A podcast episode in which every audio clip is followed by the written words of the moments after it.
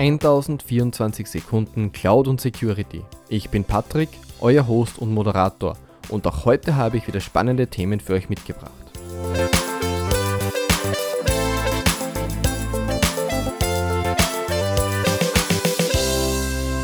Grüß euch, Servus und Hallo zu weiteren 1024 Sekunden Cloud und Security.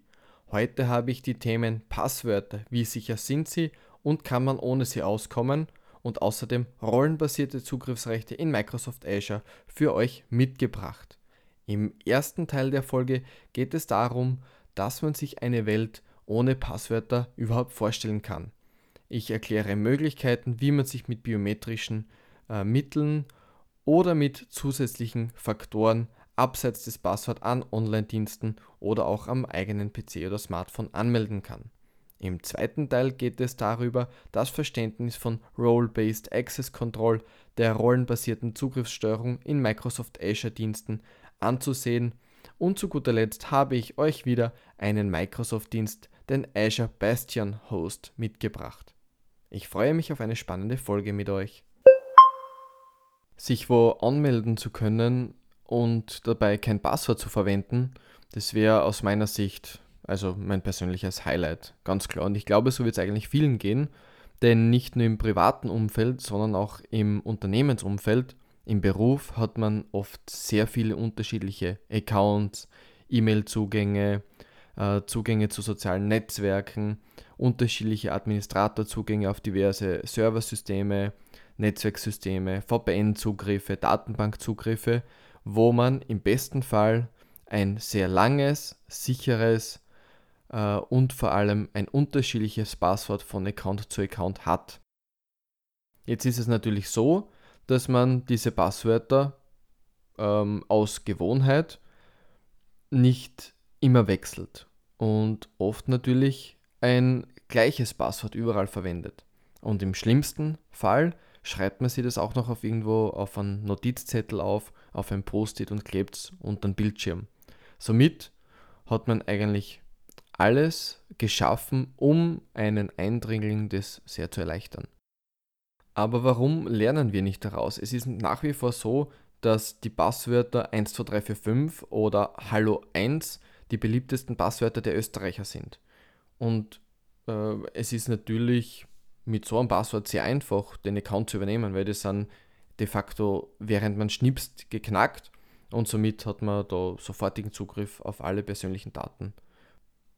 Ehrlich gesagt, ich weiß nicht, warum noch immer so viele ihr Passwort äh, nicht regelmäßig äh, ändern oder das Passwort dementsprechend lang oder sicher machen, so 12 Zeichen, 15 Zeichen lang, Sonderzeichen, Groß-Kleinschreibung, äh, Buchstaben, Zahlen. Man hat da viele Möglichkeiten. Es gibt auch unterschiedlichste Möglichkeiten, sich Passwörter generieren zu lassen. Und wenn man sich jetzt die Frage stellt, naja, wie merke ich mir das? Na, da gibt es Passwortmanager. Um das aber hier abzukürzen, äh, es, ihr findet einen Link in den Shownotes von dieser Folge und könnt darüber nachlesen, äh, welche Möglichkeiten es hier gibt. Aber zurück zum eigentlichen Thema. Eine Welt ohne Passwörter. Das hört sich wirklich super an. Aufgekommen ist das Thema bei mir am 7. Mai diesen Jahres. Der Tag nennt sich Passwordless Day. Der Weltpassworttag war es in den letzten Jahren. Der wurde 2013 von Intel ins Leben gerufen und ist mittlerweile zum Anti-Passwort-Tag geworden. Die großen äh, Computer- und IT-Firmen wie Intel, Microsoft, Google etc. wollen das Internet und die IT-Welt sicher machen, indem dass in der Zukunft keine Passwörter oder möglichst keine Passwörter mehr verwendet werden. Das hört sich jetzt da utopisch an, ist aber gar nicht so unrealistisch, weil es ist ja de facto möglich. Jeder nimmt jetzt als Beispiel sein Smartphone. Wer gibt da ein Passwort ein beim Entsperren? Na, wahrscheinlich niemand. Man verwendet den Fingerprint, äh, eine Gesichtserkennung, einen Iris-Scan oder einen PIN-Code, der aus 6, 7, 8 Stellen besteht. Das heißt, es ist ja schon kein Passwort mehr, das ist ja schon ein anderer Authentifizierungsmechanismus. Und ebenso gibt es die gleichen Möglichkeiten bei Windows 10 mit Windows Hello wo man einen Bildcode hinterlegen kann, ein, mit der Kamera sich anmelden kann oder auch einen PIN-Code äh, verwenden kann, um sich am PC anzumelden. Wie kann es aber sein, dass ein sechsstelliger PIN-Code sicherer ist als ein 15-stelliges Passwort? Als Beispiel. Das kommt daher, dass PIN-Codes, äh, Gesichtserkennung, Iris-Scan, Bildercodes, ähnliches gerätegebunden sind. Das bedeutet, dass diese Kombination des Codes nur auf diesem Gerät zulässig ist, nicht synchronisiert wird und gemeinsam im Hintergrund durch die Verschlüsselungschip abgespeichert wird. Somit ist es wirklich äh, nur auf diesem Gerät diese Authentifizierungsmethode. Als praktisches Beispiel können wir uns Microsoft 365 hernehmen. Hier hat man mittlerweile die Möglichkeit, wenn man mit Microsoft Edge Browser auf die Webseiten zugreift, dass man sich auch schon mit Windows Hello authentifizieren kann, mit dem PIN oder mit der Gesichtserkennung. Man braucht somit auch im Browser immer weniger ein Passwort. Und genau das ist jetzt der Grund, wo der World Passwordless Day ins Spiel kommt, wo alle großen Anbieter von Internetdiensten, Online-Diensten sich äh, zusammentun und sagen, wir wollen das Internet sicher machen um auf, und mit zum Beispiel lokalen Authentifizierungsmechanismen der Geräte wie äh, Gesichtserkennung oder PIN-Code die Anmeldung in unsere Lo ähm, Internetdienste zu ermöglichen. Somit hat man die Möglichkeit, einmal bei der Registrierung ein sicheres langes Passwort zu verwenden, das irgendwo in einem äh, Passwort Safe sicher abzulegen und danach brauche ich das Passwort so gut wie nicht mehr und ich bin auch geschützt. Um das Ganze noch sicherer zu machen, empfiehlt sich auf jeden Fall Multifaktor-Authentifizierung zu verwenden. Das geht äh, sehr einfach mit diversen Apps und man kann es bei sehr, sehr vielen Online-Diensten einrichten und man sollte das auch wirklich verwenden. Somit hat man einen zweiten Faktor, dass man mit einem Fingerprint oder mit einem Anruf oder einer Nachricht noch zusätzlich einen Code eingibt beim Login und man kann sicher sein, dass wenn ein anderer mein Passwort hat und sich anmelden will, bräuchte er zumindest noch mein Telefon oder eine weitere E-Mail-Adresse, an die ein Code geschickt wird. Kommen wir nun zurück auf die Passwörter. Wir haben ja am Anfang schon gesprochen, dass Passwörter nach wie vor unsicher sind. Und aus diesem Grund möchte ich auch hier noch einmal aufzeigen, warum es eigentlich so ist, dass Passwörter nach wie vor unsicher sind. Naja, ganz klar, man verwendet oft das gleiche Passwort für verschiedene Services. Jeder macht das, auch wenn es wahrscheinlich nicht wirklich bewusst macht, aber es passiert einfach, dass Passwörter oder Abänderungen von Passwörtern immer wieder genutzt werden. Die Passwörter werden zu selten oft gewechselt und oft leider auch mit anderen äh, Personen geteilt. Die Passwort-Cracking-Tools werden natürlich auch immer besser. Also es ist ja so, dass die äh, Guten und die Bösen immer versuchen, etwas besser zu machen. Es ist ja nicht nur auf einer Seite, um es äh, eher nicht technisch auszudrücken. Passwörter werden mittlerweile sehr leicht gestohlen durch Phishing-Attacken per E-Mails, durch äh, Attacken über soziale Netzwerke, über Social Engineering, wie schon äh, kurz angesprochen. Und abschließend erwähne ich es nochmal, bitte versucht keine Passwörter auf Zettel aufzuschreiben und dies irgendwo am PC-Arbeitsplatz oder am Monitor direkt raufzukleben. Auch im Unternehmensumfeld ist es leider nach wie vor so, dass nicht immer alle Prozesse ordnungsgemäß durchgeführt werden. Beispielsweise ein Benutzer verlässt das oder ein Mitarbeiter verlässt das Unternehmen, wird der Benutzeraccount vergessen zu sperren, äh, hat somit vielleicht ein oder zwei Jahre niemand bemerkt. Der User hat noch immer das gleiche Passwort. Mittlerweile sind die Knackmethoden von Passwörtern besser geworden und das Passwort kann geknackt werden. Hätte man von Haus aus hier eine Multifaktor-Authentifizierung eingerichtet, wäre das nicht so leicht möglich, weil man würde trotzdem nicht äh, in das Gerät oder in den Account reinkommen, weil man ja noch einen weiteren Faktor von einem Smartphone oder ähnlichem benötigen würde.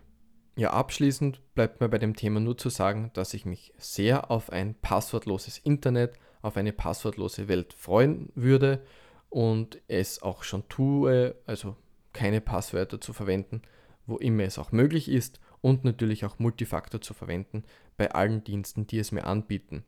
Und ich würde auch jeden, der zuhört, empfehlen, überlegt euch Passwörter, die nicht so leicht zum Erraten sind, denn auch wenn man sagt, ah, ich habe nichts zu verbergen, auch diese Daten können am Schwarzmarkt zu sehr gutem Geld verkauft werden.